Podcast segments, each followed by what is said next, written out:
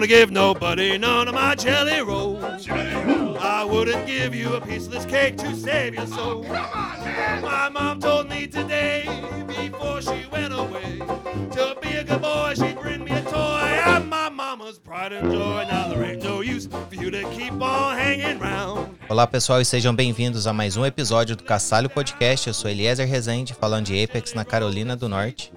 Hoje a gente vem aí com o nosso primeiro episódio de 2021. É, sobrevivemos 2020, mas continuamos firmes e fortes aí. A pandemia ainda continua em alta, então espero que todos estejam bem com saúde. É, hoje a gente está trazendo um convidado bem legal aqui. Ele é bacharel em matemática e computação e mestre em ciência da computação com mais de 30 anos de experiência em projetos de infraestrutura de TI e construção de grandes redes de fibra ótica proprietário da Pellware, empresa de consultoria baseada em Vancouver, no Canadá. Já programou desde Basic em um Timex Sinclair 1000. Isso aí eu vou ter que perguntar porque eu confesso que não sei o que é. Até Objective-C em um Mac. Ah, Marcelo Pinheiro, seja muito bem-vindo ao Castalho Podcast. Ah, muito obrigado, que é um prazer, prazer enorme ser o, primeiro entrevistado aqui de, de 2021 e que seja um ano muito bom para todos e muito melhor do que que 2020 é muito pior que 2022, né? Que 2020 é complexo para todo mundo. Um prazer enorme estar aqui com vocês hoje. É o prazer é todo nosso. Então vamos começar aqui o nosso bate-papo, talvez com a nossa pergunta mais tradicional depois do top 5. Que seria o você começou, né, já tem aí mais de 30 anos, se eu não me engano, 34 anos para ser um pouquinho mais exato na área de TI. O que que trouxe para esse mundo de TI? O que, que chamou sua atenção? Quando foi assim a primeira vez que talvez você pensou em estar tá seguindo isso como carreira ou querer isso para sua vida? Perfeito. E é, é, esse fevereiro agora eu vou fazer 35 anos que eu trabalho com, que eu, que eu entrei na área oficialmente com chamada carteira assinada lá no Brasil, né?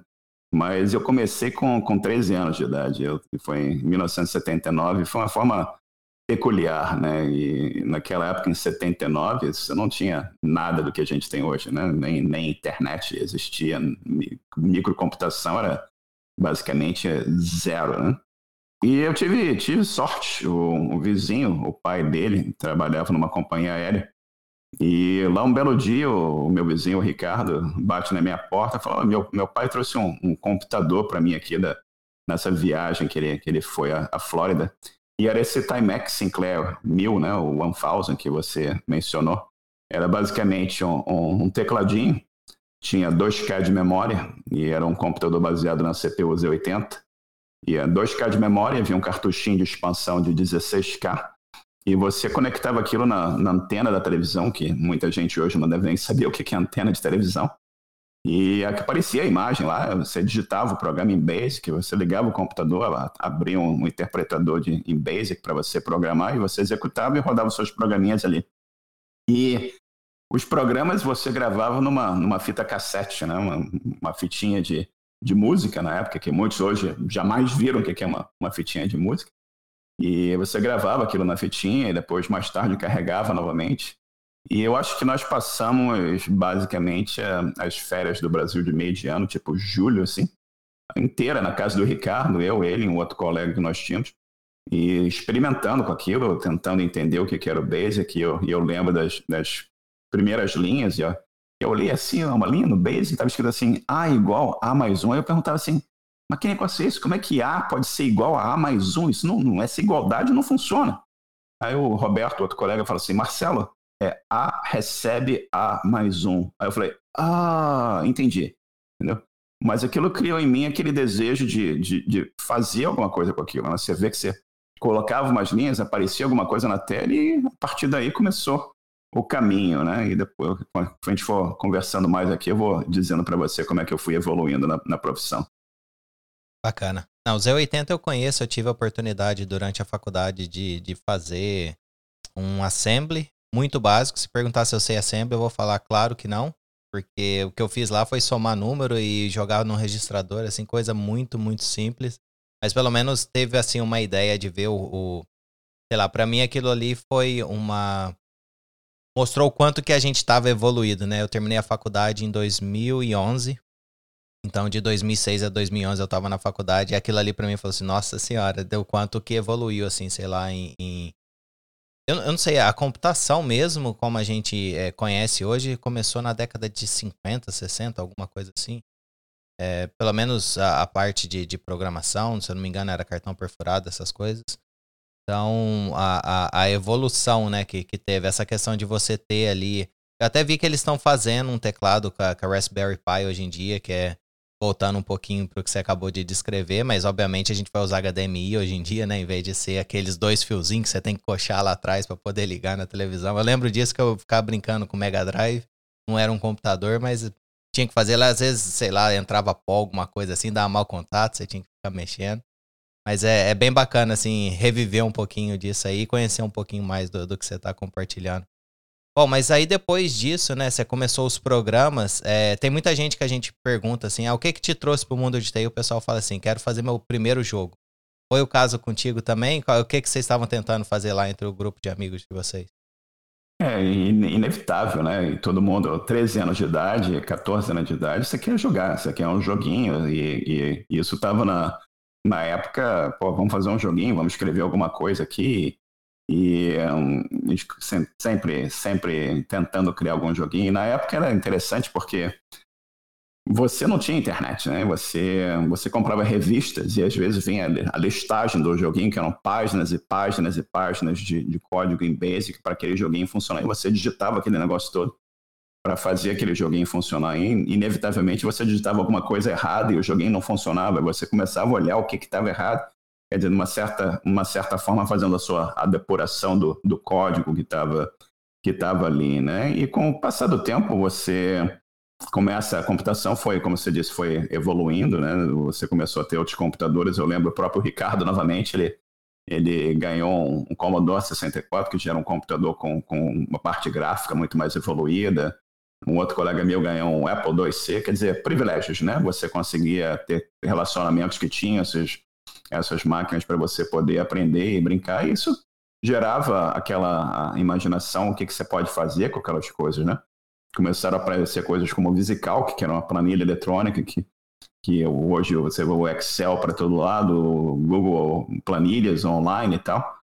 E você vai, foi evoluindo, né? Foi passando pelo, pela, pelo ensino médio, que na, na época a gente chamava o segundo grau. E chegou a época de escolher a carreira, né? O que, que, eu, que, que eu vou fazer e tal. E eu me lembro de ter ido a, no Brasil, tinha as tais das feiras de informática, que eu sou, sou do Rio de Janeiro. E eu lembro de a primeira feira de informática no Rio Centro, era um troço enorme, com muitas empresas grandes. E eu usei computadores da Cobra, usei computadores de outros, e aquilo foi crescendo aquela vontade de interagir com aquilo, tentar criar alguma coisa. E isso também você assistindo os filmes de ficção da época, né? Eu assistia Star Trek, Space 1999, e aquilo tudo, pô, o computador vai fazer esse tipo de coisa, a gente vai poder fazer isso, e você imaginando como seria o futuro e tal. E, e eu lembro, entrei para a faculdade com 17 anos, e na época você fazia. Eu entrei para o UERJ, que é ali no, no, Quem conhece o Rio de Janeiro, no, no Maracanã. E um, eu fui fazer matemática e computação, que eram dois anos de matemática e, e dois anos de computação. E comecei ali a estudar mais. Eu a falar do cartão perfurado. E eu dei sorte na época, porque cartão perfurado era um, era um negócio que dava muito trabalho de você produzir e, e, e processar e tal. E não tinha aquela. Você vê o resultado imediato do que você está fazendo e poder corrigir rapidamente, né? Tinha um, todo um ciclo meio, meio lento ali.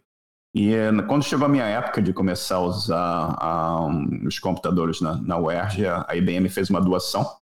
E eu não me lembro na época se foi um 30, 30 qualquer um computador grande deles na época e vários terminais.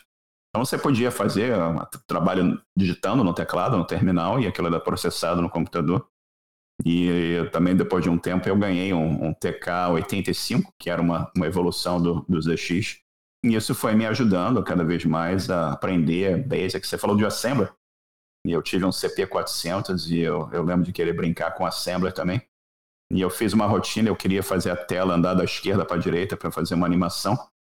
E eu não conseguia ver nada acontecer. Eu falei, esse negócio, o que eu fiz de errado aqui? Aí eu falei, pô, deixa eu botar uma pausa aqui para ver o que está acontecendo aqui.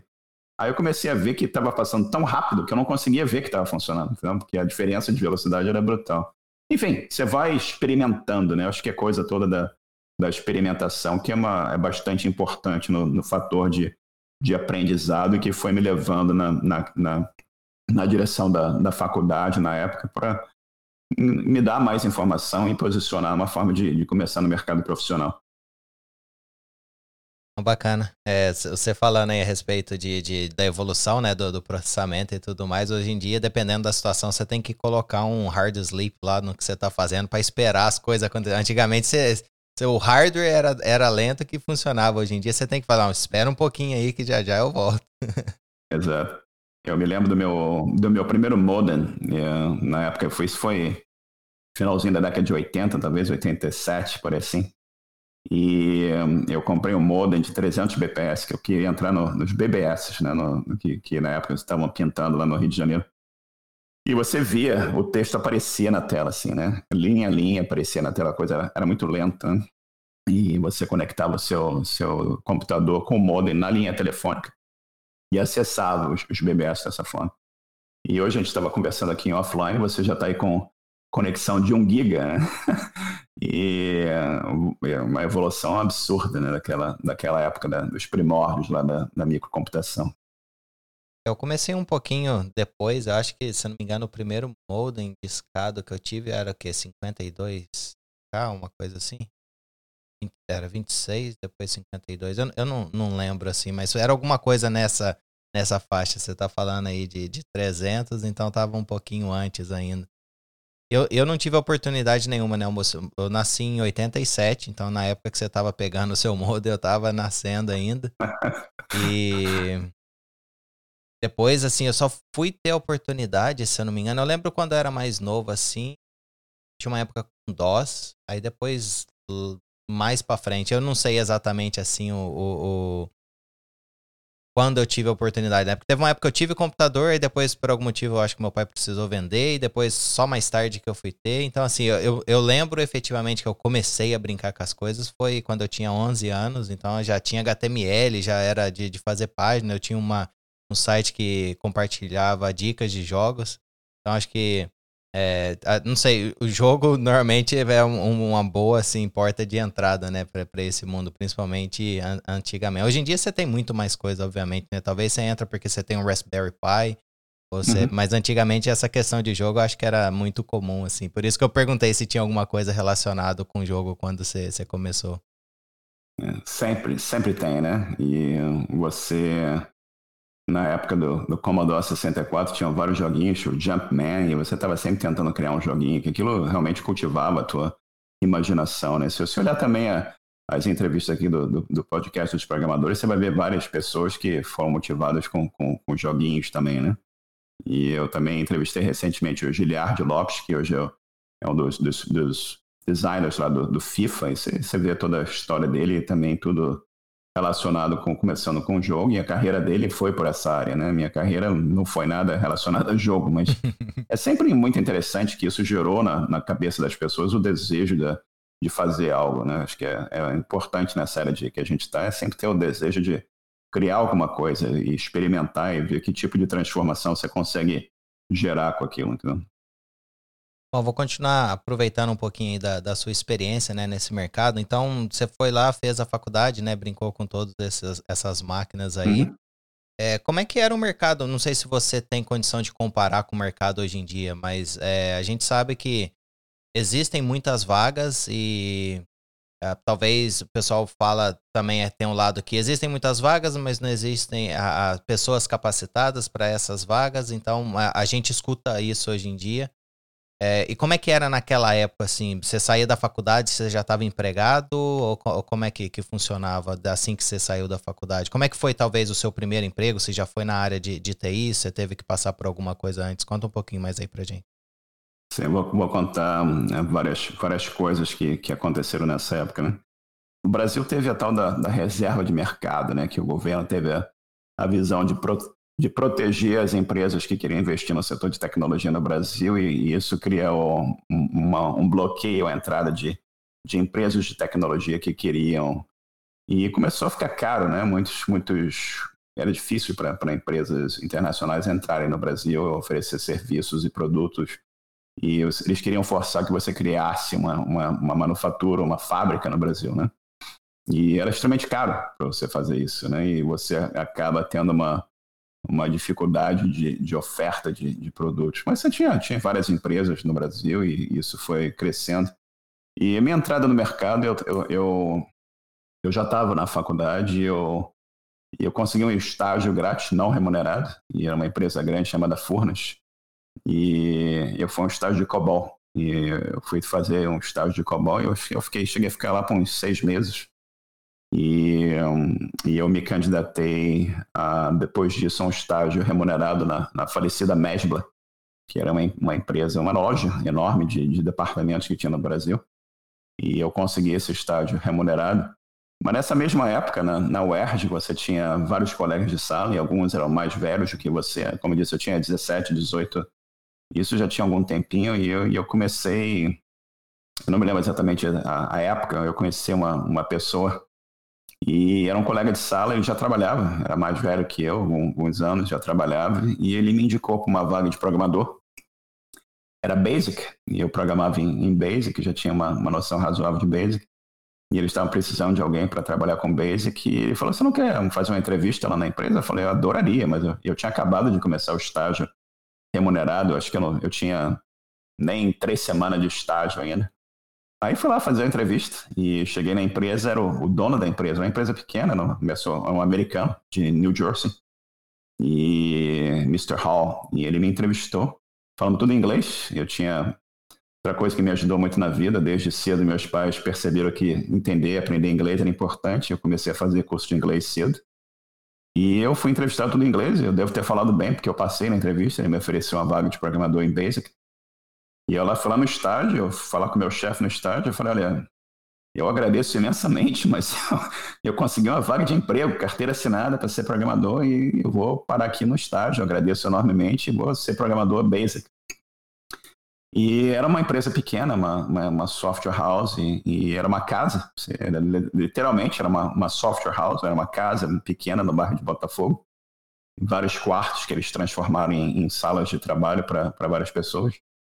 E eles tinham sistemas de classificados de jornais, que era tudo, você falou de DOS, esse sistema rodava uh, em CPM, eles produziam tudo, eles produziam desde o hardware até o software, pra, o software escrito em PL1, era uma outra linguagem que possivelmente ninguém aqui jamais ouviu dizer ou jamais usou. Mas aí eu comecei em Basic, o primeiro computador que eles me deram para usar tinha, não tinha HD, não tinha disco rígido, né?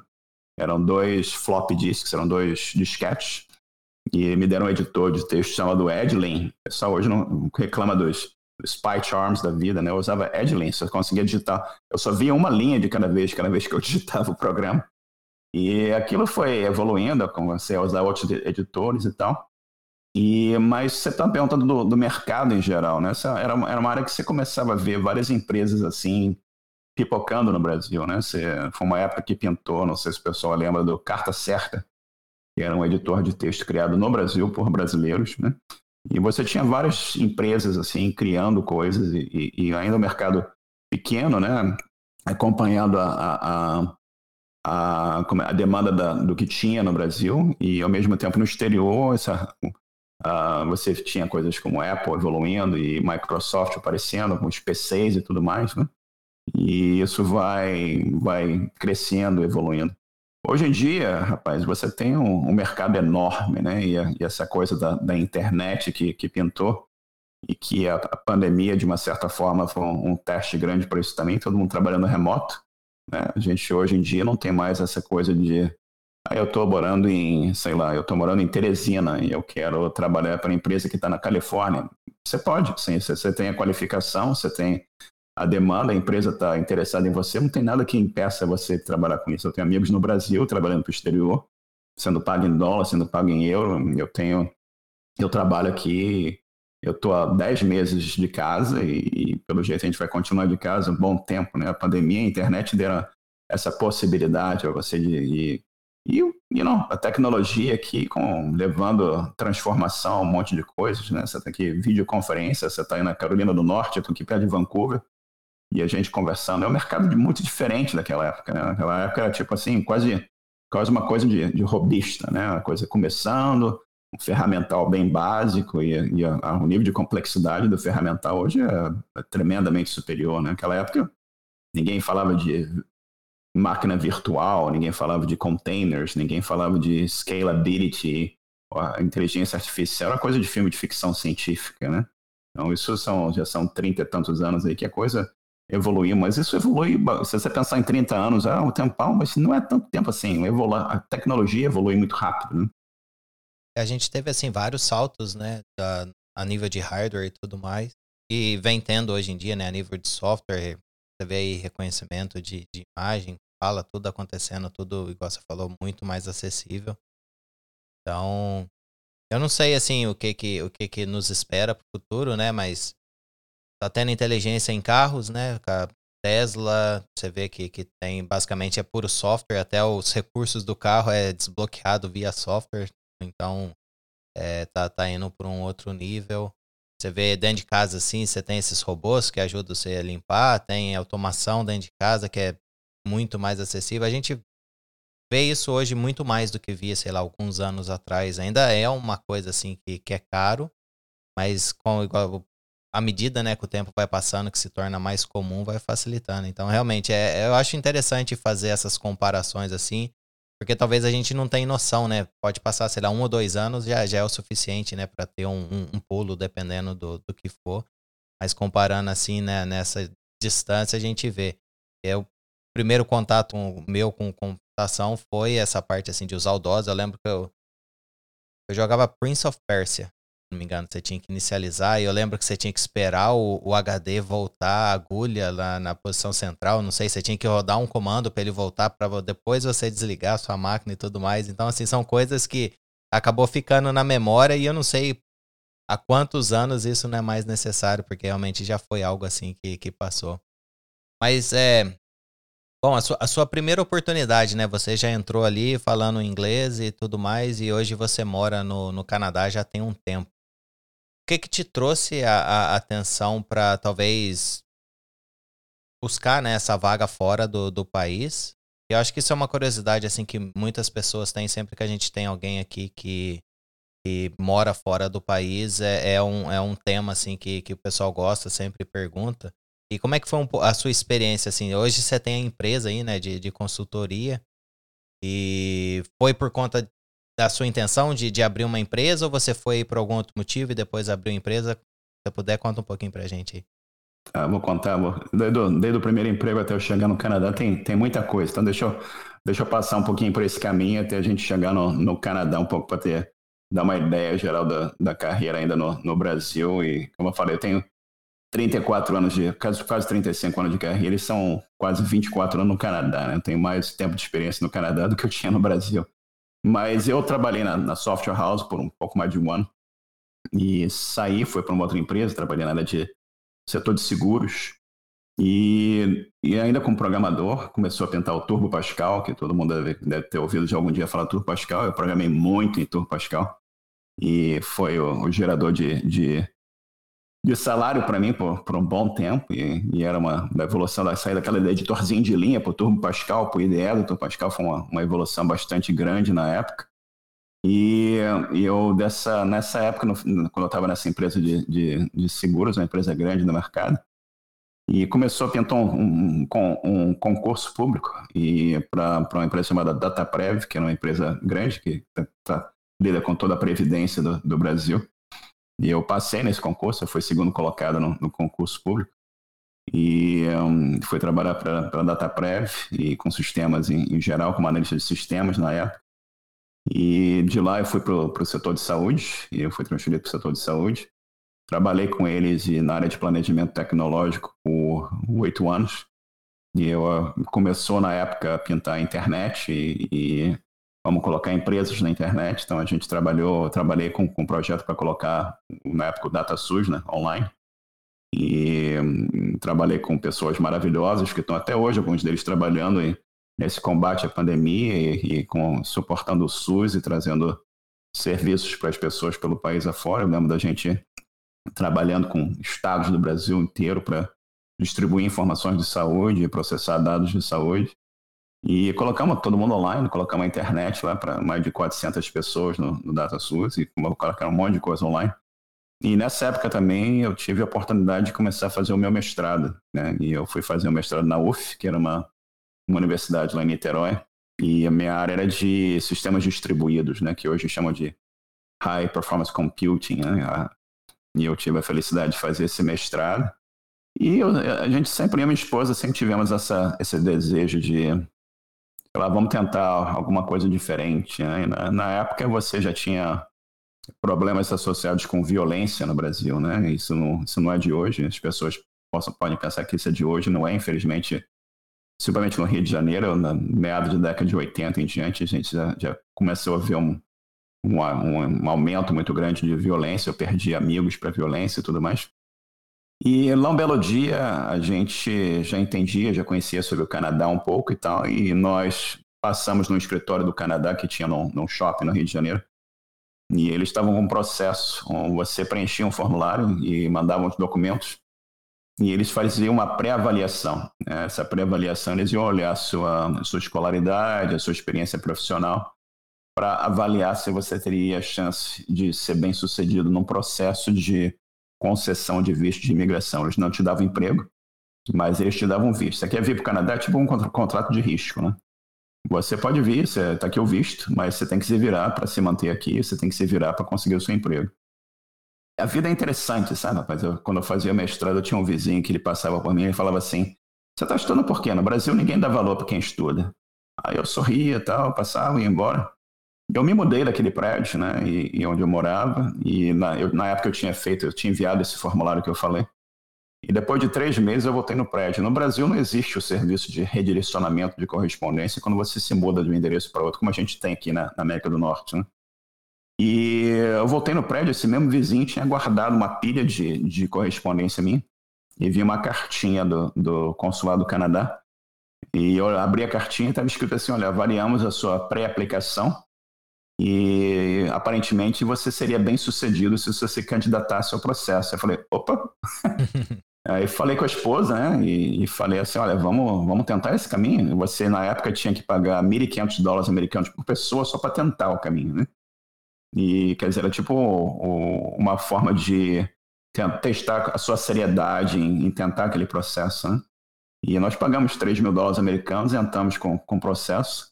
Levou mais ou menos um ano. Fomos a São Paulo ser entrevistado pelo cônsul da imigração. Eu lembro dele perguntar para mim assim, que ele olhou meu, meu histórico do mestrado e perguntou, o que, que é? Programação heurística? Eu falei, essa entrevista vai demorar, mas passamos na entrevista, passamos nas avaliações, então, é programação heurística, né? Eu, expliquei o que que era, né? E é, o que que era uma heurística e tal. E foi aquele processo e tal, e fomos aprovados para vir para o Canadá. Mas eu, conforme a gente for avançando aí, eu conto um, um pouco mais como chegada aqui e tudo mais, até o, ponto que eu tô hoje, se você quiser. Vamos conversar assim, mas antes disso, é, não sei se todo mundo sabe o que, que seria programação heurística. Dá uma, uma palhinha pra gente antes da, da gente continuar, se não se importar. Perfeito. Você, você, vou dar a resposta que eu dei pro, pro oficial, ele chama o título dele era Cônsul da Imigração. Né, quando eu li assim, foi você entrevistado pelo Cônsul da Imigração, tô ferrado, né?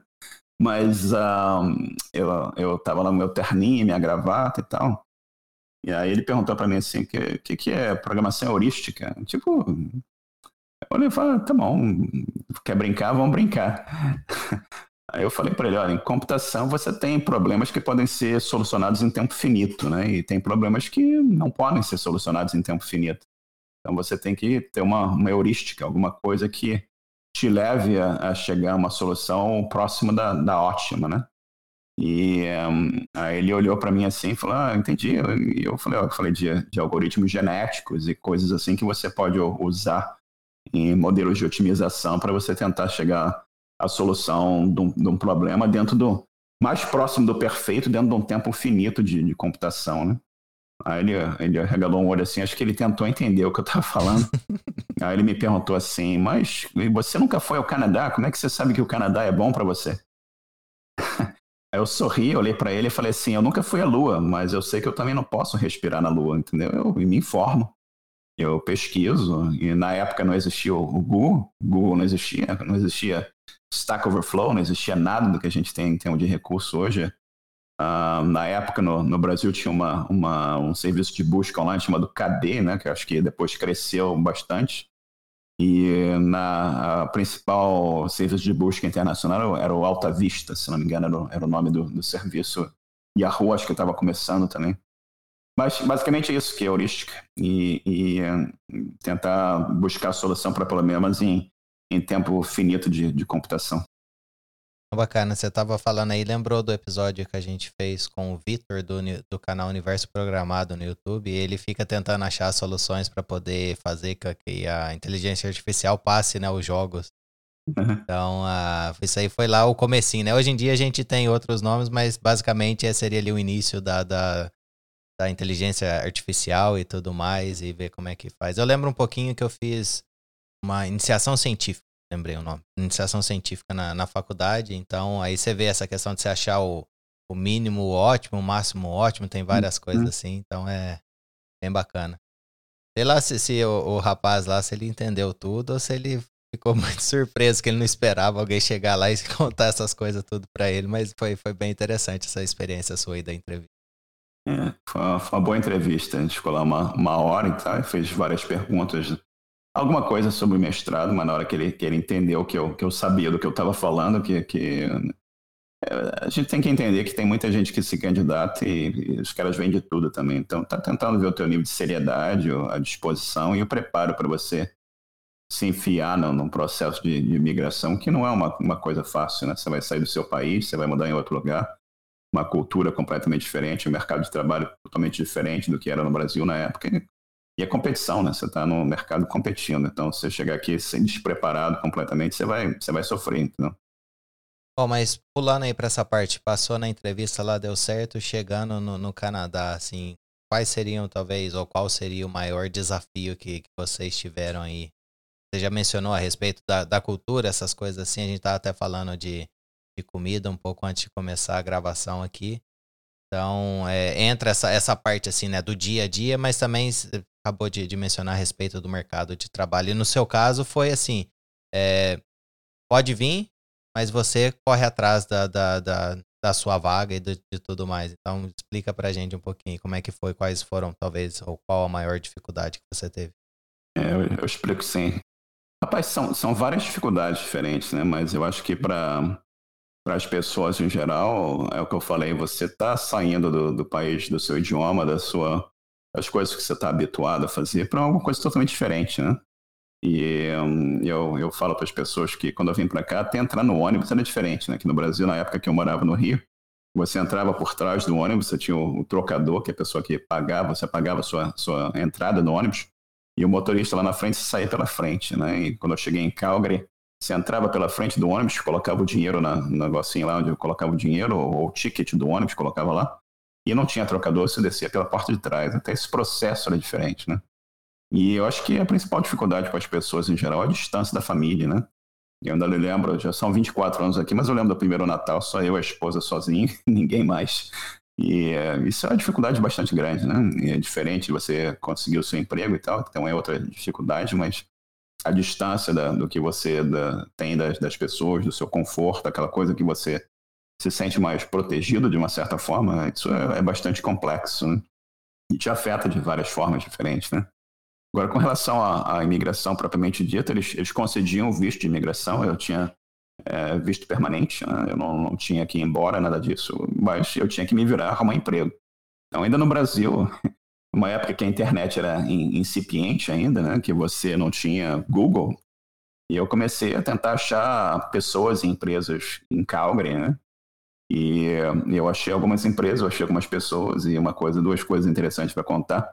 Uma desses, dessas empresas, eu, eu, consegui várias entrevistas ainda. As pessoas, imagina o seguinte, eu sou o Joãozinho das Couves, eu estou lá no Rio de Janeiro, Marcelo Pinheiro, eu mando mensagem para o Eliezer, que está lá em, na Carolina do Norte, olha, eu estou indo para aí, eu estou me candidatando à imigração e tal, e eu quero ir trabalhar com você. Aí você fala assim, ah, tá legal, quando você chegar aqui, você me avisa. Né? E foi exatamente isso que algumas empresas fizeram. Eles falaram, não, você chega aqui, se liga pra gente, a gente marcou uma entrevista. Mas eu cheguei, entendeu? E eles olharam e marcaram a entrevista.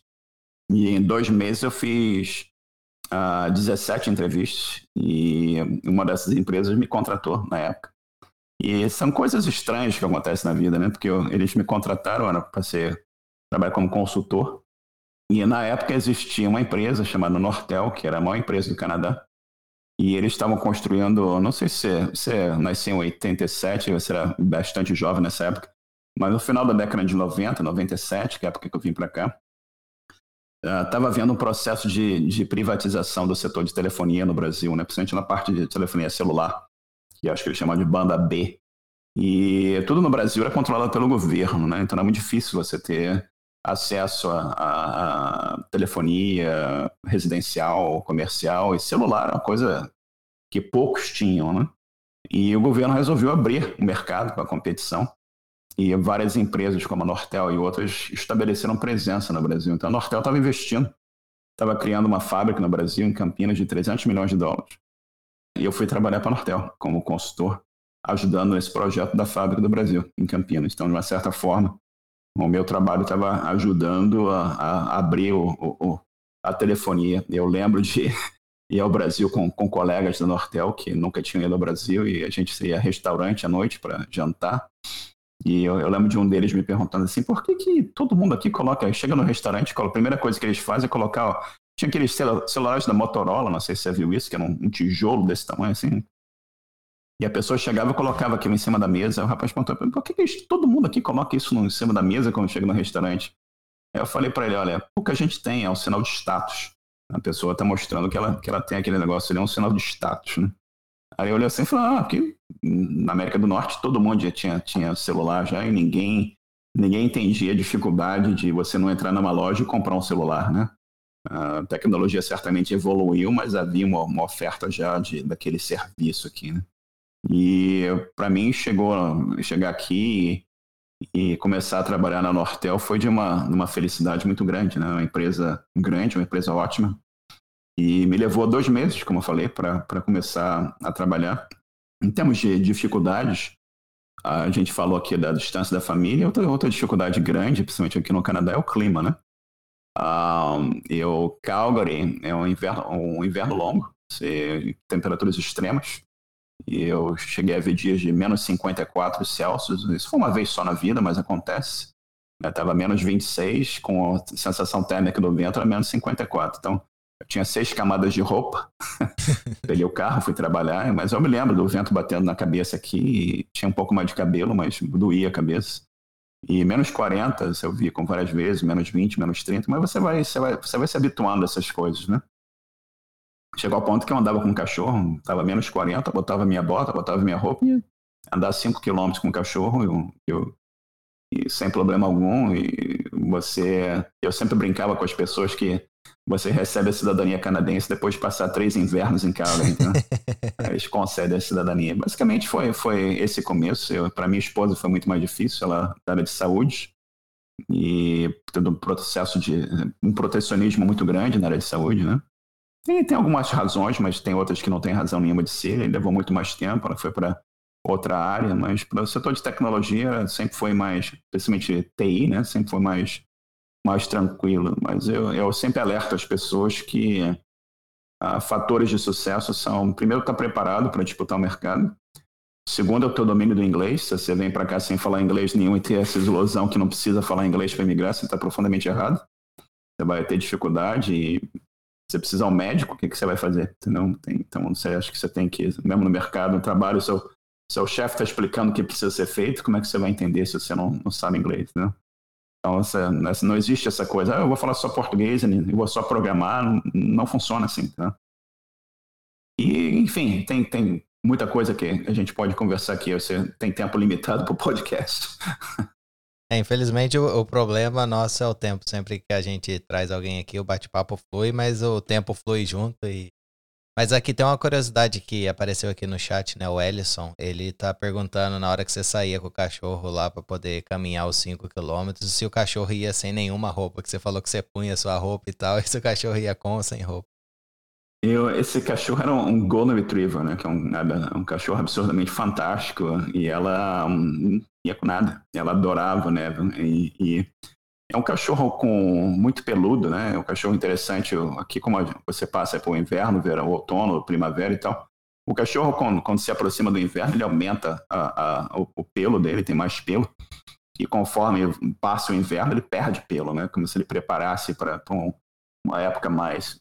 Botava nada. Tem gente que coloca botinha e tal, não botava nada. Ela, e ela sempre foi bem, nunca teve problema nenhum e adorava. Ela rolava na neve, brincava na neve, corria para um lado para o outro. Era muito bacana de, de você ver isso, né? E tem tipo, vários tipos diferentes de, de, cachorro, mas em geral tem mais coisa do, do, ser humano, né? O ser humano tem que botar a roupa no cachorro. O cachorro não tá nem aí para nada. O cachorro quer se divertir, brincar e, e, e correr na neve. Foi, foi uma época muito bacana ver isso também. Bom, como você falou, a gente está com um tempo relativamente limitado, um, mas a gente pode vir numa outra oportunidade explorar um pouquinho mais aí com relação à sua à experiência no Canadá. Mas é, vamos pular para um outro tópico que eu não gostaria de deixar de lado nesse episódio de hoje, que seria o podcast, né, que você criou junto com alguns amigos, uh, chama Os Programadores. Eu vi que tem um site então, conta pra gente, assim, como é que, que surgiu essa iniciativa dos programadores, se o podcast, se, se o site surgiu primeiro, depois veio o podcast. E aí, dependendo, a gente inclui alguma coisa e volta um pouquinho mais com relação à sua experiência aí no Canadá, a empresa que você tem hoje em dia, mas vamos tentar focar um pouquinho no, nos programadores aqui pra gente tentar manter o episódio aí ó, durante o tempo que normalmente a gente mantém. Vou focar. Vou falar dois minutos da minha, da minha trajetória na Nortel. Foi eu, eu, trabalhei aqui nesse começo que eu mencionei, eu fui para sair de lá e fui trabalhar com fibra ótica, com construção de grande rede. Eu trabalhei na província de Alberta, no que era na época a maior rede IP do mundo, eu coordenei o projeto de, de configuração da rede lá. E foram oito anos trabalhando com fibra ótica e fazendo coisas fantásticas, né? E depois eu virei consultor. Eu fui trabalhar para a indústria de, de óleo e gás, que, que era o forte de, de Alberta, sempre infraestrutura. E quando eu falo infraestrutura, eu estou falando em projetos de virtualização, criar a, a base, né? O pessoal fala, oh, eu trabalho com infraestrutura CI, CD. Não é, não é isso que é para mim infraestrutura. Eu estou trabalhando, colocando blades em data center, colocando links, data links entre data centers e, e coisas do, do, tipo assim. E eu saí um pouco dessa área de programação, né? Eu sempre fui programador, mas eu saí dessa área eu fiquei sem programar por muitos anos.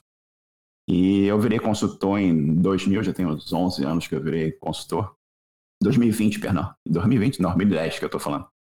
E, e foi para essa, essa, área de consultoria, abri a minha, a minha empresa e eu presto, fiquei quase uns quatro anos em empresa de, de óleo e gás e projetos de telefonia, projetos de tudo que você possa imaginar.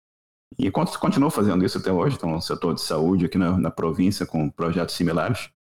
E eu, eu, sempre gostei de programar. Em 2013 eu resolvi lançar uma aplicação para iPhone.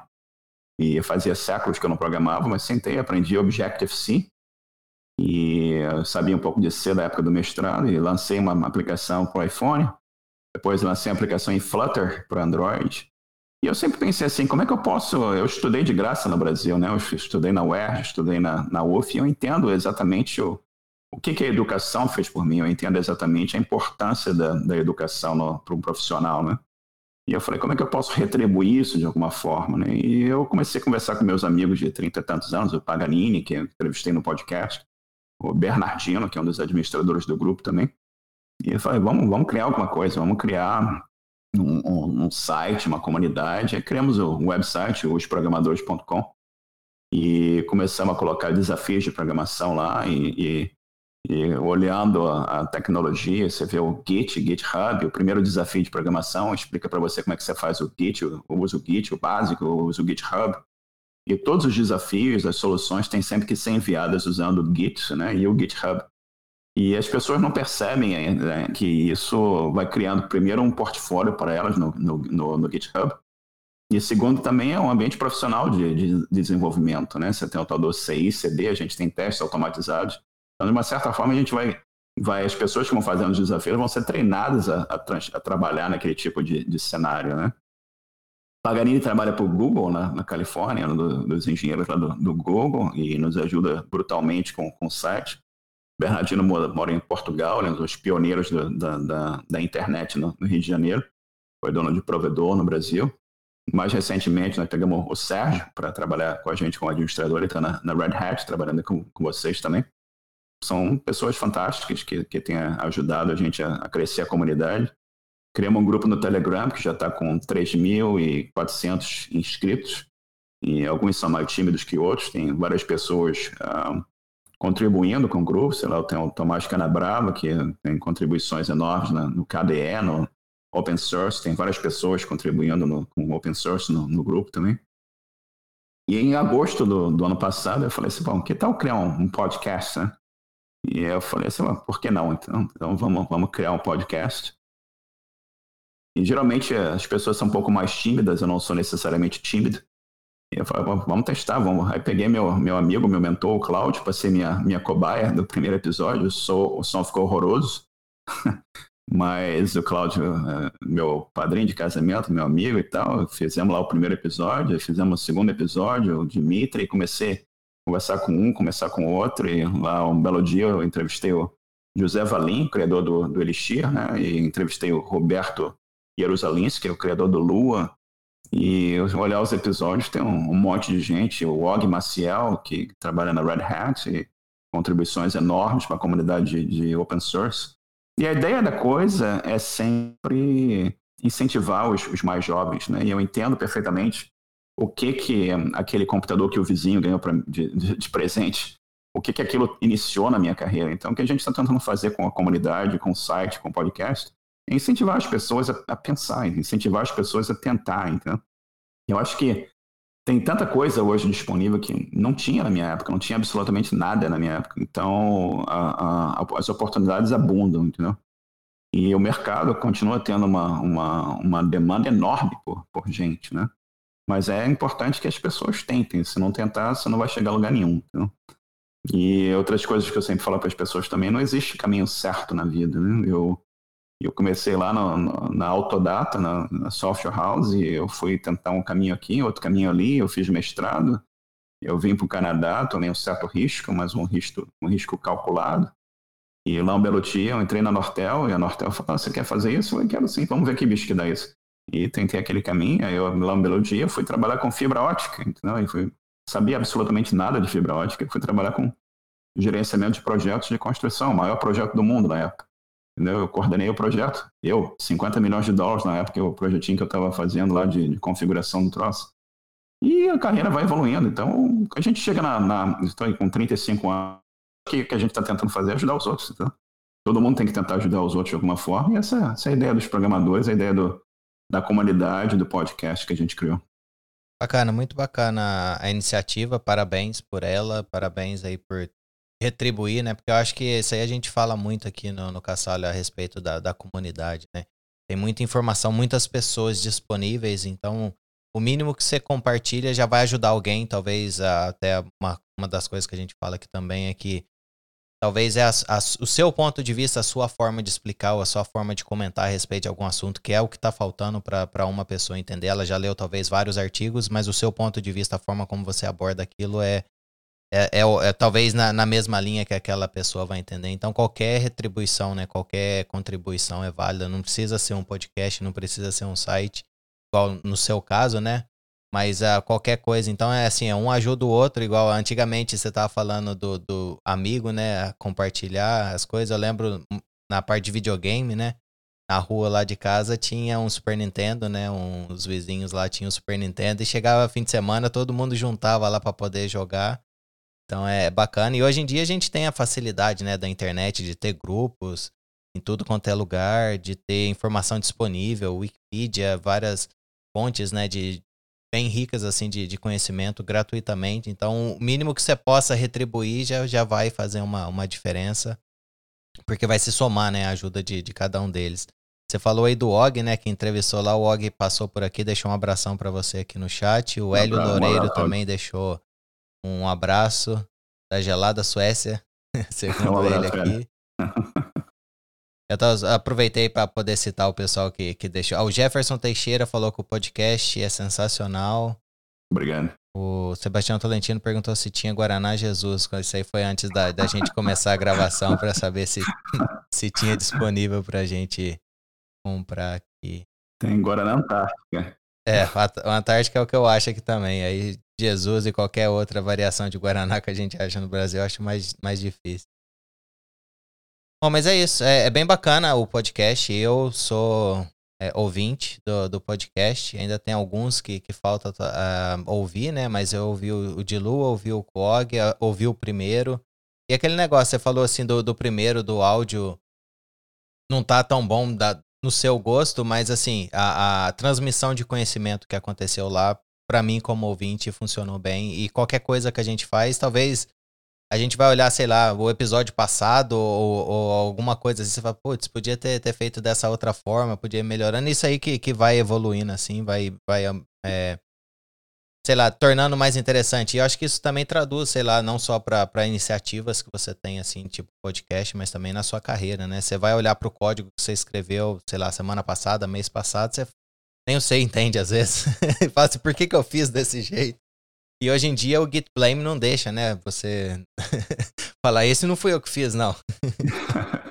essa, essa constante evolução sempre, né? Você tem sempre que testar, tentar melhorar, né? O que é importante para as pessoas, a gente sempre fala, e se olhar na entrevista, a recomendação dos entrevistados é sempre tentar, entendeu? Tenta fazer alguma coisa. Ah, eu não sei fazer isso. Pô, faz um Hello World, entendeu? Faz um Hello World. Ah, ele fez, e aí daí? Eu fiz um Hello World. Faz um Hello World com duas linhas. Ah, legal, e aí? Bacana. Aí faz um looping agora. Faz um, faz um looping que fica mostrando aquilo na tela sem parar. E, ah, legal, e aí? O que, que eu faço agora? Faz um. Coloca umas decisões, coloca alguém uma tecla. Aí o cara começa a aprender como é que é aquilo, entendeu? E é assim que, é assim que aprende, vai testando. Ah, como é que eu criei minha, minha aplicação de iPhone? Eu não fazia a menor ideia. Eu sentei e comecei a olhar o que, como funcionava o Objective-C e comecei a testar aqui e ali. E não existe fórmula perfeita, certa. E, e nunca, nunca se preocupe em fazer uma coisa 100% perfeita na versão 1.0. Nem as empresas grandes conseguem. Né? Olha o Google, Apple, todo mundo tem a versão beta, a versão alfa e vai aprimorando o projeto. Se você olhar o, o que, que é o, o, Gmail hoje, olhar a versão 1.0 do Gmail é completamente diferente. A sofisticação vai crescendo à medida que o projeto vai evoluindo. Então, o importante é tentar e aprender. É isso que a gente fala muito assim de integra, é, entrega contínua hoje em dia por conta disso. Uhum. Assim, tá sempre testando, tem aquele teste de principalmente página web, né? Você faz o teste AB de duas versões diferentes e tudo mais, vai experimentando. E acho que é a mesma coisa, assim, se você gosta daquilo, acaba que você vai explorando e é por explorar que, que você vai conseguindo melhorando é, o processo, né, e o conhecimento e tudo mais. E outra coisa, se você nunca tenta, você já tem um não 100%, né? Se você tenta, você tem 50% de, de dar certo e tudo mais. Então, acho, acho que vale a pena apostar nesse 50% aí. Exato. Bom, vamos chegar aqui no nosso top 5, talvez é a sessão mais esperada aí do, do Castalho Podcast. Não sei se você está preparado aí para compartilhar com a gente algumas sugestões. Uh, vamos começar, não sei se o Og está por aí ainda, vamos começar aqui por livro, que eu sei que, que o Og gosta e sempre quando tem recomendação de livro, tenho certeza que ele está escutando para ver se tem algum livro que ele não tem, porque a biblioteca dele já é grande. Rapaz, recomendação de, de livro aqui são. Você quer cinco recomendações? Quantos vierem na cabeça? Não é, chama top 5, mas pode ser top 1, top 2, top 3. Tá bom. Então, um, ler é uma coisa assim fundamental, entendeu? Para minha minha a vida em geral, eu desde criancinha, qualquer coisa que passava na minha frente eu lia, revista do Tio Patinhas, qualquer coisa que, que, que tinha lá. E é por isso, você sempre aprende, aumenta o teu vocabulário. Um, eu gosto de, de, ficção científica, né? E, e alguns livros que eu, que eu, recomendo aqui. O primeiro é, o, é, o, é o, a trilogia Fundação do, do Isaac Asimov, né? Do Isaac Asimov. E inclusive vai virar filme agora na, na Apple, né? Eles vão lançar o, o, o Foundation, né? E a trilogia é espetacular. Quem gosta de matemática, probabilidade, tecnologia, ficção, é altamente recomendável. Uh, outro livro que é bem interessante também, é uma série de livros, na realidade, do John Scalzi, chama-se A Guerra do Velho, né? E uma, uma história bem interessante sobre. Você está na Terra, você chega a 75 anos, você está chegando no final da vida e você. Aquilo, não vou, não vou falar a história, mas tem uma, uma transformação na vida que, que basicamente a coisa se prolonga, entendeu? Mas, ah, novamente, A Guerra do Velho, John Scalzi, é a minha outra recomendação. Outro livro que eu recomendo, da, da Peter F. Hamilton, é, chama Pandora Star. E um, tem, tem conceitos de, de longevidade também, via, viagens espaciais e outras civilizações e várias coisas interessantes sobre como que, que você pode prolongar a vida humana, né? E um outro livro que eu li, o meu pai foi sócio do Círculo do Livro, que alguns devem ter conhecido no Brasil, chama-se A Noite dos Tempos, de René de Barjavel. É um livro difícil de achar, ele tem online na Amazon, no Brasil, e não é muito barato, que é difícil de achar, mas talvez tenha sido um dos livros mais fantásticos que eu já li, eu recomendo fortemente, A Noite dos Tempos, de René de Barjavel. E outro um pouco mais recente, uh, ah, para a gente falar de top 5 aqui, né? É a biografia do Steve Wozniak, do, do chama I Was, I-W-O-Z. E é um dos. Todo mundo ouve do Steve Jobs, mas pouca gente conhece o Steve Wozniak, que é o cara que realmente era o cara técnico, é o cara que trabalhou na parte da engenharia do, dos primeiros Apples, né? E é absolutamente fantástico, é um, é um brincalhão, é um cara, é um gênio da, da eletrônica e eu recomendo ler, ler o livro. Então, são minhas cinco recomendações aqui de, de livro para vocês. Bom, maravilha. A gente vai deixar anotado, vai compartilhar lá no show notes, como a gente sempre faz. Então, se, se alguém perdeu algum, o Og principalmente, eu vi que ele já falou, comentou aqui top 5, então a gente vai, vai deixar lá depois. Tomara que ele aprove a recomendação. Vamos ver, depois ele, ele manda uma mensagem para você falando o que, que ele achou. Não sei se ele já leu algum deles ou todos deles. É, o Og é difícil. Você fala de livro, normalmente a chance dele ter lido é grande. Bom, meu irmão Michel, ele tava aqui, né? Ele tem um, um, canal no YouTube e ele faz transmissão como DJ, né? Toca umas músicas aí anos 80, 90, 2000. Uhum. Então vamos uhum. pra música. Não sei se ele ainda tá acompanhando a gente aqui. Essa agora eu vou dedicar essa sessão aí para ele. Normalmente ele, ele não acompanha a gente aqui, mas hoje ele deixou uma mensagem, então vamos, vamos aproveitar. O que, que você recomenda aí em termos de música, banda? Pode ser a artista, qualquer coisa assim relacionado que você gosta de ouvir. Tá, eu tentei, tentei preparar aqui uma, uma relação que é bem, bem para todos os gostos aqui, talvez. Uh, vou começar uma, uma banda canadense que, que eu, infelizmente, o líder dela faleceu de há um tempo atrás com de câncer no, no cérebro. E a banda chama-se The Tragically Hip. E um, é um mistura várias músicas diferentes, uma bem, bem moderna, tipo de, de música deles. E eu, novamente é The Tragically Hip. Eu te mando depois o, o link, o, o nome da, da, da, banda aqui. Ah, em termos de música brasileira, como eu falei, eu sou da. Minha filha fala que eu sou do outro século, né? Então, eu, mas a música brasileira é uma coisa assim absurdamente rica, né? E você tem gêneros diversos. E eu vivi numa época, década de 80, nasci na década de 60 e tal, mas eu vivi uma época muito rica no, no Brasil em termos musicais. Eu vi shows de Milton Nascimento, que eu recomendo pô, fortemente, né? Eu, Legião Urbana, que era outra banda fantástica. E uh, as pessoas têm que entender que eu sou da época da década de 80, que o YouTube no Brasil era, era vanguarda, né? E você fala, eu tô ouvindo o YouTube. Eu falei só, quem, quem, quem é? You, quem? ninguém sabia o que era Yield, né? E Legião Urbana era fantástico também, meio trazendo um pouco daquele estilo para o Brasil também. O Renato Russo, com um poeta enorme, se foi precocemente. Outro que era fantástico, eu vi um show também no, no Brasil, no Rio de Janeiro, Cazuza, né, que foi outro foi precocemente e, uh, e, excelente poeta, cantor. E recomendo quem não conhece que conheça.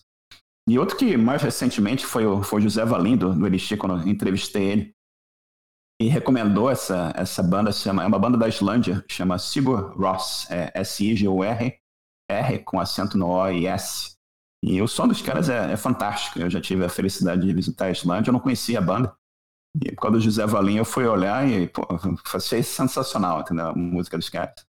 E você tem que botar um filme, ver as paisagens da Islândia, ouvir a música e você vai entender melhor o som deles. Então seria, acho que eu botei cinco vocês uh, recomendações aqui que espero que, que passe no, no crivo aí do, do seu irmão. ele, ele ouve mais eletrônica, não sei se, se vai ser muito aí no que ele gosta de ouvir, mas com certeza ele deve gostar de algum desses sim. Eletrônico na minha época era o Jean-Michel Jarre, né? Que era um cara lá da, da França que tinha muita coisa interessante. Mas isso tem tanta, tanta coisa bacana aí também. Bom, seguindo aqui, né, a nossa próxima categoria que a gente tem por padrão aqui no nosso top 5. Já falamos de livros, música, seria filmes e séries. Você costuma assistir alguma coisa? Costuma acompanhar alguma um filme, alguma série? Rapaz, eu sou, eu sou fã de carteirinha de ficção científica, né? Então, um, várias, várias, vou dar algumas recomendações, umas mais recentes, outras mais antigas. A primeira recomendação top aqui é uma série chamada The Expanse, né? Que é, é X-P-A-N-S-E. E um, uh, eles são. Uh, um, a Terra evoluiu para colonizar Marte e, e luas de Saturno, os asteroides. E você tem todo um estresse que rola entre esses povos diferentes, né? E a gente ainda não saiu do sistema solar, mas está se aproximando de sair do sistema solar. É muito interessante, é filmado aqui em Vancouver. Se filma muita série aqui em Vancouver. E eu recomendo fortemente. É The Expanse. Tem no, quem tem Amazon Prime tem cinco. Já está na, na temporada 5. E eu recomendo fortemente. Outra um, série que, que eu recomendo que é diferente, não é de ficção, quer dizer, é meio ficção científica, muita história, principalmente quem gosta de história espanhola e tal, se chama, em português seria o Ministério do Tempo, né? Em espanhol se chama é o Ministério del Tiempo. E eles têm personalidades da, da Espanha que, com, que trabalham nesse ministério, onde o objetivo deles é evitar que a linha temporal seja modificada, né? E é muito interessante, bem divertida. E tinha no Netflix, eu não sei se tem no Netflix do Brasil. Outra recomendação. Ainda falando de, de ficção e na parte de, de tempo e tal. É, recentemente teve Dark, né, que é a série alemã. E eu recomendo sempre olhar, ouvir com, com o, o, o som original em alemão, ou no outro caso aqui espanhol, e colocar a legenda, que eu acho que faz uma diferença enorme também. E em termos de séries mais, mais antigas, e pô, tem tanta, tanta coisa. Uh, Perdidos no Espaço original, com, com o Dr. Smith original, que é fantástica, né? Uh, tem a, a, série mais recente foi muito bem feita também, mudaram várias coisas, né? O Dr. Smith agora é uma mulher em vez de, de um homem, e um, criaram uma, uma, mudança muito interessante. A mesma coisa que fizeram no Battlestar Galactica, né? Que é outra série uh, absurdamente sensacional, que eu também recomendo. E, e outras, outras, cara, tem, tem tanta coisa, tanta coisa boa, mas eu, novamente, eu recomendo quem gosta de ficção, assiste The Expanse, depois, depois me agradece, porque realmente é fantástica, série, baseada em livros e muito boa. Eu normalmente não costumo ler muito, já falei várias e várias vezes aqui. Às vezes leio livros técnicos, mas não assim de, de história e outras coisas, ficção, essas coisas assim. Mas as séries, provavelmente eu vou, vou dar uma olhada. Embora também é outra coisa aqui que sempre fica assim de lado. Ficou. Põe, só, só, aumenta a minha lista, né? O top 5 serve bastante recomendação de coisa que eu gostaria de assistir, mas acaba aqui que eu não acompanho, mas parece bem interessante. Até o Hélio falou aqui no, no chat que se você não falasse da série Dark, não seria você. não seria o Marcelo. E foi bem assim, na hora que ele mandou a mensagem, já foi a próxima que, que você falou. Então foi, foi bem assim, até mandei falando aqui, spoiler alert que acabou sendo. o Tom Kell acabou de falar que foram recomendações muito boas aqui para. A gente tem que ter o top 5 comidas agora, para quem mora no exterior. É isso, isso que eu ia falar. É, vamos, vamos fazer agora um pouquinho diferente. É o pessoal que, que tá acompanhando aqui a gravação, né? Antes da gente começar a gravação, a gente tava falando sobre comidas. E o Marcelo falou que poderia ficar falando comidas, não sei, infinitamente. Então, assim, de, de de supetão, qual seria seu top 5? Pode ser de, de, comida canadense ou de qualquer outro tipo de, de, comida brasileira ou qualquer outro tipo de comida assim que você. Seriam as cinco primeiras ou as primeiras que, que vierem aí na sua cabeça? Ok, vamos falar de, de comida uh, brasileira, coisas que eu, que eu gosto, né? Uh, uma picanha, né? Com farofa, e, que acho que aquele molinho a campanha, isso é coisa, arroz, uma coisa maravilhosa que a gente tem no, no Brasil a feijoada, que aqui perto de mim, a 15 minutos da minha casa, tem uma churrascaria com feijoadas e tudo mais. Então, então feijoada brasileira é algo sensacional. E as pessoas que a gente leva na churrascaria sempre ficam entusiasmadas e, e voltam. Aquilo cresce, é uma boa forma de, de introduzir a cultura brasileira a coisa, né? E os doces em geral do Brasil, né? A minha filha nasceu no Canadá, mas brigadeiro para ela é uma coisa assim que ela adora coisas que como pudim de leite, que é outra coisa absurdamente sensacional. É, o Brasil é muito rico em sucos também, né? Que é uma coisa que não, não é comum porque não é parte da, da a, a, gente tem aqui ó, na, em British Columbia, eu moro, a gente tem no, no, na época do, do verão, a gente tem muitas frutas aqui, né? Pêssego, essas frutas mais carnudas são, são muito boas, que é uma coisa que não é muito comum no Brasil. Mas o Brasil é tropical, riquíssimo em termos de fruta, né? Uma coisa que eu faço quando eu vou ao Brasil, vou na casa de, fruta, de sucos e falo assim, eu quero, sei lá, graviola, goiaba, o que seja, entendeu? E a gente tem. É difícil você chegar a sucos tropicais em, caixinha, não, não é a mesma coisa, entendeu? É, cacau com, sei lá, com morango laranja, mistura todas essas, essas coisas são, são absolutamente sensacionais, né? E comidas simples, como carne de tal, conversando com Jefferson, estavam de é, carne de sol com manteiga de garrafa. É uma que eu nunca encontrei no Canadá, mas aipim, para mim, é, é fantástico. Né? Mandioca, para quem é é de São Paulo, macaxeira, para quem é do, do, norte do Brasil, né? Em termos de comidas aqui, o, o, canadense, o, o, similar ao Brasil, mas a, a, imigração aqui é muito recente, né? Então você tem pratos de várias culturas diferentes, né? Em termos de coisas canadenses, a gente tem um poutine, que é uma coisa de Quebec, que é batata frita com um queijo e, uma, e um molho em cima, que é uma coisa altamente não é bom para o seu colesterol, mas é saboroso. em termos de, de, Eu gosto de torta de abóbora na época do, do Thanksgiving, na época do Halloween, que, que tem a tal da a torta de abóbora, pumpkin pie. Mas a gente pode ficar assim uma semana falando de comida, né? À toa que eu tô gordo, entendeu? Tem tanta coisa boa para experimentar, tanto no, no, Brasil como aqui. Aí, eu tô aqui, já tá na, na hora do almoço aqui, para mim já tá, tá, tá revirando aqui. perdão, perdão. Bom, uh, eu queria te agradecer, Marcelo, por ter dedicado esse tempo, ter compartilhado aí essa experiência toda que você tem aí na área de tecnologia. Foi realmente uma viagem fantástica, assim, por todos os caminhos, né, que você percorreu. Eu fiquei bem impressionado, assim, com a, todas as oportunidades que, que você teve e também disponibilizar aí para estar tá compartilhando aí com a gente. Foi um prazer enorme ter você aqui conosco no podcast. Agradeço também todo mundo aqui, né, que no, nos acompanhou ao vivo. Mas antes da, da gente ir, eu gostaria de deixar esse momento aqui para você, sei lá, fazer sua propaganda, é, sei lá, cantar, fazer o que você quiser, que esse momento aí é todo seu.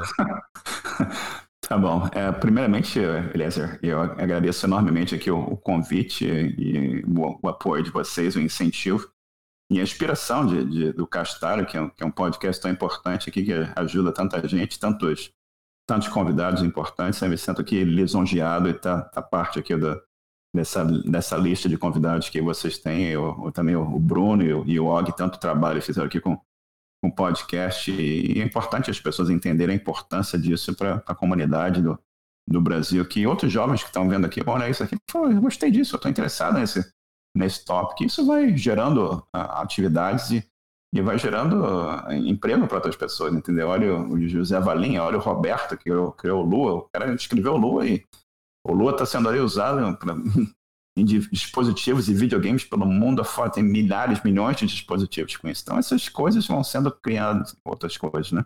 Em termos de, de propaganda, rapaz, osprogramadores.com, entra, entra lá no, no, no, no website e o meu Twitter é M. Pinheir, sem o O no final, M. Pinheiro, sem o O, né?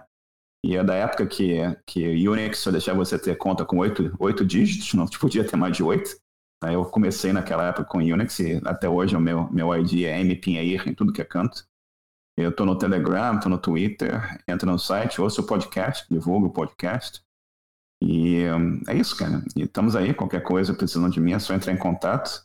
É, eu quero ir para o Canadá, como é que faz? Eu, acho que eu já eu tenho uma entrevista gravada aqui só se falar sobre Canadá também com, com outro podcast. E tem um grupo do TI no Canadá, no Telegram também, que as pessoas conversam lá sobre o assunto. E é isso aí. No mais é desejar sucesso para o Castalho Podcast e, e muitos anos de vida. E um sucesso absoluto, que a pandemia vai embora e que todo mundo continuem indo em frente e ajudando os outros aí. Mais uma vez, muito obrigado pelo tempo e um forte abraço para todo mundo. A gente que agradece, obrigado mesmo aí por ter dedicado, obrigado aí pelas palavras também sobre o Cassalho, a gente fica muito contente. Bom, queria agradecer também todo mundo, né, que, que acompanha depois quando sai a gravação, que compartilha, que comenta lá no, no Twitter e nas nossas redes sociais. Depois a gente vai deixar todas as informações certinhas lá no nosso show notes, se você tiver interesse e quiser entrar em contato com o Marcelo, já que ele se disponibilizou. Então, obrigado a todo mundo aqui no chat e até o próximo episódio. Abraço. Abração.